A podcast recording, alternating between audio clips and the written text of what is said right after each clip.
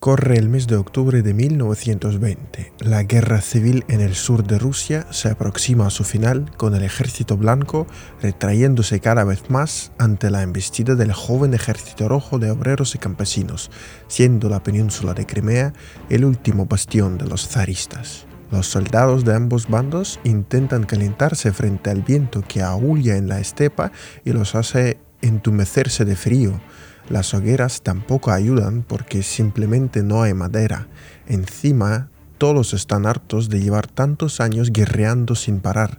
Sin embargo, unos ya no tienen a dónde retirarse y los otros tienen muy clara la tarea encomendada, tomar Crimea a toda costa. En uno de aquellos infinitos combates, los blancos toman por sorpresa a los bolcheviques y casi capturan a Simón Budioni, comandante del legendario y controvertido primer ejército de caballería y como ya pueden adivinar, héroe de este nuevo episodio del podcast Huellas Rusas.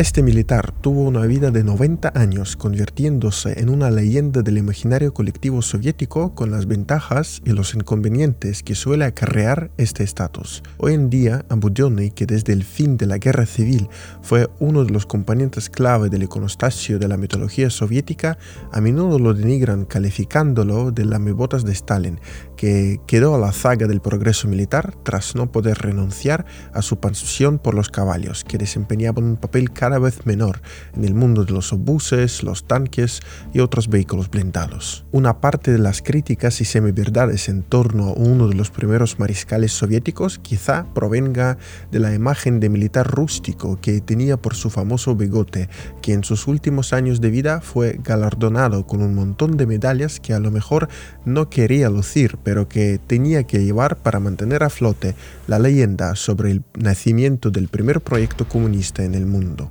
Hoy, como siempre, no buscamos ponernos de uno u otro lado, solamente queremos destapar las incógnitas detrás de este personaje, cuya singularidad es tan simple pero tan importante. Logró burlar a la muerte y morir en paz a los 90 años, en tiempos en los que millones de sus compatriotas acababan desmenuzados por las piedras del molino de la historia.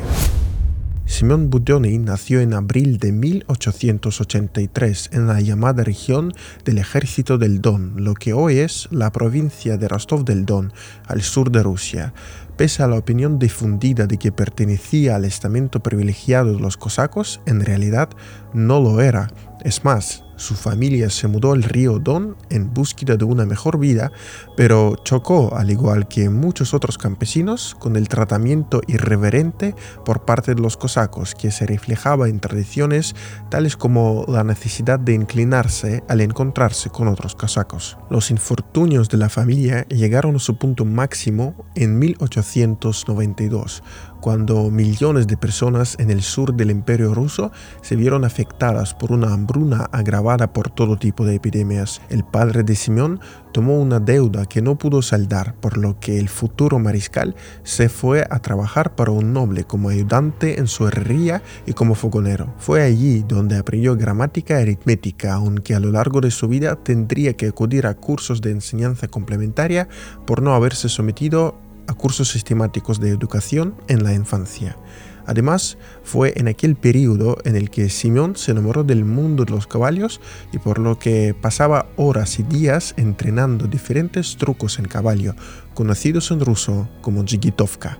La carrera militar de Budyonny, que a lo largo de su vida participaría en cinco guerras, arrancó en 1903, cuando lo destinaron a un regimiento de dragones en el lejano oriente. En cartas a su familia, Soldado decía que servir a la patria era su vocación. Poco después estalló la guerra ruso-japonesa de 1904-1905, en la que Rusia buscaba una pequeña pero aplastante victoria, que sin embargo acabó sufriendo una serie de derrotas que solamente aproximaron el inicio de la primera revolución en el país, que fue engullido por las llamas del terrorismo político y matanzas de la nobleza.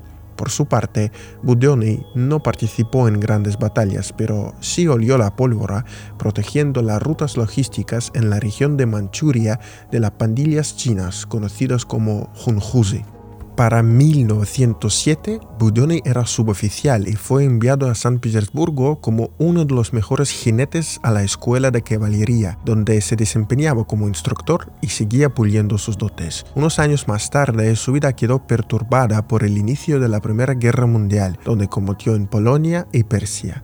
Hablando en términos modernos, Budioni era un oficial de las fuerzas especiales que siempre actuaba a la vanguardia con numerosas incursiones nocturnas en la retaguardia enemiga, donde capturaba lenguas que luego revelaban ante la jefatura superior datos que en ocasiones podían decidir el desenlace de batallas. Las proezas de Budioni fueron valoradas altamente y las cinco medallas de la Cruz de San Jorge sirven como prueba. No obstante, incluso tuvo que ganar de nuevo su primera condecoración luego de que se la quitaran por una pelea con otro efectivo. Habiendo llegado a escuchar esta fase del episodio, algunos plantearán la pregunta, ¿dónde está la parte roja de la historia de Budioni?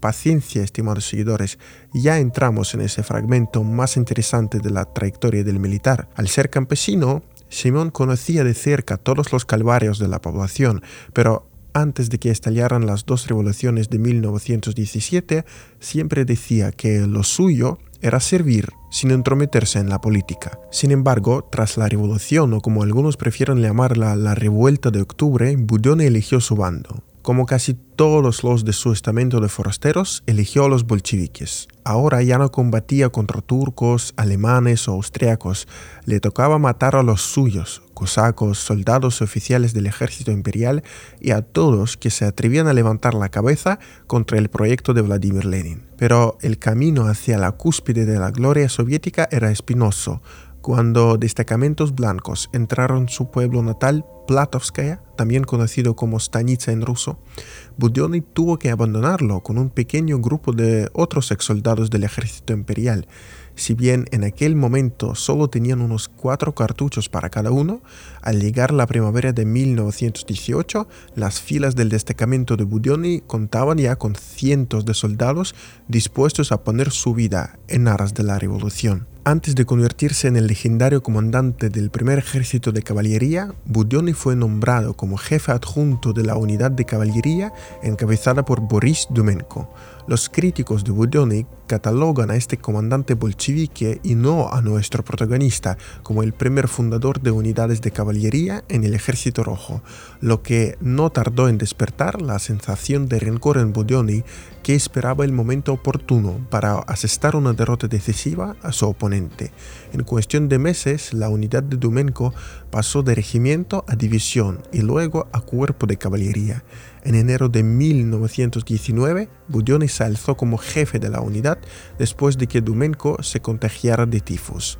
Ellos no volverían a cruzarse hasta enero de 1920. Pero Volvamos a 1918, concretamente a la ciudad de Tsaritsyn, más conocida como Stalingrado y que hoy lleva el nombre de Volgogrado, donde se desató una de las batallas clave de la guerra civil. Para Budioni, esa ciudad, que era un importante punto logístico que pasaba de mano en mano pero acabó siendo retomada por los bolcheviques, marcó un antes y un después, porque ahí conoció a Iosif Stalin. El futuro líder del Estado soviético se ocupó de abastecer la unidad de Budioni con todo lo necesario, incluida la vestimenta. Entre quienes diseñaron el uniforme figuraba el famoso artista Viktor Vasnitsov, que optó por abrigos largos con rayas de colores en el pecho y cascos puntiagudos de tela. Aunque este cubrecabezas quedó bautizado como Budionovka, no se puede menos que mencionar su similitud con los cascos de Bogoterí, héroes guerreros medievales rusos, lo que de alguna forma le daba continuidad al ejército rojo como heredero de la mitología militar rusa. Seguía en su ascenso hacia las estrellas militares. Sin tener la educación correspondiente, mandaba a centenares de personas en ataques, aunque tampoco le podemos reprochar su falta de coraje. Todo lo contrario, ejemplos de la valentía personal del militar hay de sobra, y cada vez que se hallaba al borde de la muerte, se salvaba. En el invierno de 1919 organizó una incursión para agitar la retaguardia de los blancos y acabó siendo galardonado con la Orden de la Bandera Roja, la mayor distinción de la Rusia soviética por ese entonces. En primavera salvó al comandante del ejército y futuro mariscal Alexander Yegorov. ¿Quién podía imaginar que menos de 20 años después Yegorov tendría que delatar a su ex compañero tras ser arrestado durante la gran purga de Stalin? Entretanto, la guerra civil rusa preparaba otro golpe no para el propio Budyonny, sino para todo el régimen bolchevique que afrontó lo que algunos historiadores consideran como su mayor crisis, cuando incluso Moscú se preparaba para combates callejeros y la evacuación del aparato estatal. Hablamos de la ofensiva de las tropas blancas bajo el comando de Anton Denikin hacia la capital. En el marco de sus ataques, las tropas monarquistas avanzaron hacia la ciudad de Oriol, ubicada a más de 300 kilómetros de Moscú. No obstante, precisamente ahí empezó la contraofensiva bolchevique que permitió al gobierno de Lenin retomar el control de los territorios perdidos y acabar encerrando a los blancos en Crimea. En noviembre, Stalin firmó una orden que creaba formalmente el primer ejército de caballería o Konarmia, con Budyonny al timón. La unidad estaba compuesta de varias divisiones de caballería, cuatro trenes acorazados, destacamentos de aviación y vehículos blindados, así como divisiones de infantería. En total, el número de soldados llegaba hasta las 17.000 personas. Para Budyonny, que ya había sido envuelto en gloria tras expulsar a los blancos de la parte central y sureña del país, llegó el momento de ajustar las cuentas con Boris Domenko. Tras la toma de Rostov del Don en enero de 1920, Domenko fue arrestado e enjuiciado en cuestión de días bajo acusaciones de sentimientos antisoviéticos. El propio Budyonny declaró que Domenko le había propuesto unirse a las filas de los blancos, lo que significaba un final preprogramado para Domenko, que fue ejecutado por fusilamiento. Muchos de los combatientes de Konarmia no aceptaron la conducta de su jefe e incluso lo abuchearon. Sin embargo, aún 40 años más tarde y tras la rehabilitación de Domenko, Budyonny siguió insistiendo en la culpabilidad de su primer comandante y aseguraba que él solamente esperaba la ocasión para traicionar a los rojos.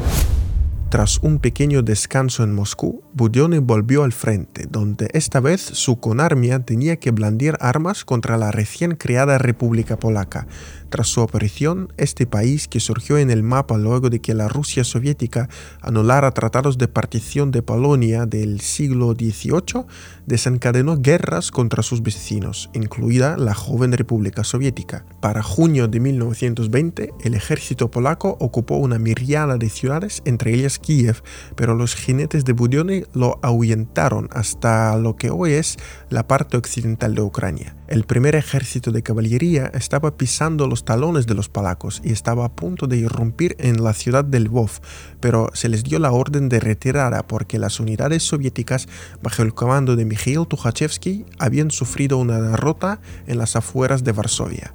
Aquí tenemos que hacer una parada y aclarar que el ejército de Budyonny estaba lejos de ser una unidad ejemplar. Así, durante su marcha del oeste de Ucrania hacia Crimea, la Konarmia estuvo sumida en el caos que se solapaba con atracos y saqueos, así como cientos de soldados desertores. Como resultado, unos 400 combatientes del ejército de Budyonny fueron ejecutados.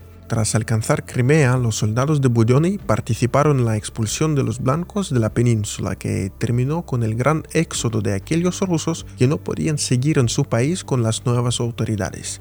Aunque Budyonny se atribuyó a sí mismo un papel decisivo en la toma de Crimea, esto no es cierto, puesto que esta vez no formaba parte de las primeras líneas de ataque y solamente limpiaba el territorio en la retaguardia. Con el fin de la guerra civil se acabó toda una etapa para Budyonny que no tuvo paz en siete años, por lo que se vio obligado a acostumbrarse de nuevo a la vida pacífica. Ahora tenía que luchar por su conarmia no en los campos de batalla, sino en altos gabinetes plagados de intrigas que tras la muerte de Lenin en enero de 1924 recrudecieron no vamos a indagar en todos los pormenores de aquella lucha interna entre Stalin y León Trotsky y nos limitaremos a mencionar que Budyonny escogió el lado correcto teniendo en cuenta su experiencia con Stalin. Si bien evitó meterse en las disputas políticas, se vio envuelto en un escándalo literario tras la publicación del libro Con Armia, escrito por Isaac Babel, que fue dedicado a los jinetes de Budyonny como corresponsal de guerra. En su volumen, Babel documentó todos los horrores de aquella guerra soviético-polaca, particularmente los excesos de los caballeros de Budioni en 1920. Un acontecimiento terrible, el saqueo de una iglesia, los ornamentos rotos, los preciosos paños brillantes rasgados, las velas arrancadas, los cajones rotos, el dinero sustraído. El pastor se retuerce, mezcla el habla rusa con la polaca, solioza.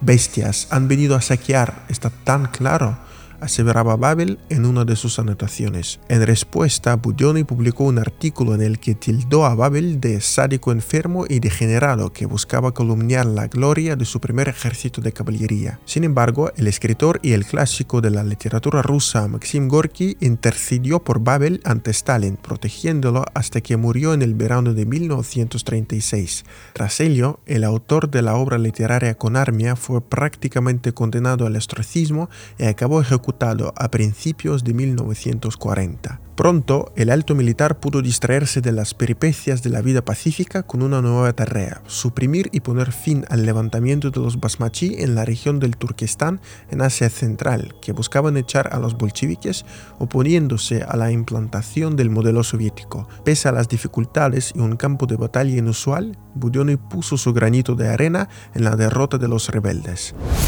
Para finales de los años 20, Budioni ya ocupaba uno de los primeros lugares en el iconostasio militar soviético, pero entendía perfectamente que la ciencia castrense se desarrollaba a pasos gigantados, por lo que no tuvo ningún reparo en sentarse en un pupitre para recibir capacitación adicional y no atrasarse con respecto a los comandantes más jóvenes. Cuando tenía 48 años, realizó su primer salto en paracaídas, enfureciendo así a Stalin, que tuvo una bronca con su amigo, pero cedió tras enterarse de que este salto formaba parte del curso de capacitación. En 1935, cuando habían pasado ya 12 años del fin de la guerra civil, a Budionni, al igual que a otros cuatro héroes de aquel conflicto, le confirieron el rango de mariscal. Aparte de nuestro protagonista, este título fue asignado a Mikhail Tukhachevsky, Clement Voroshilov, Vasily Blucher y Alexander Yegorov.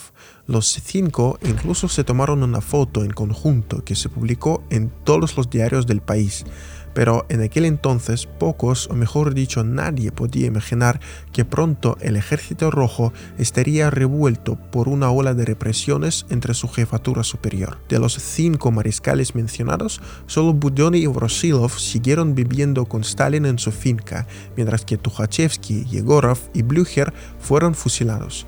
Budioni incluso formó parte del tribunal especial que enjuició a Tukhachevsky. Como pueden adivinar, la máquina de la represión igual tenía materiales comprometedores contra Budioni que podía caer en cualquier momento.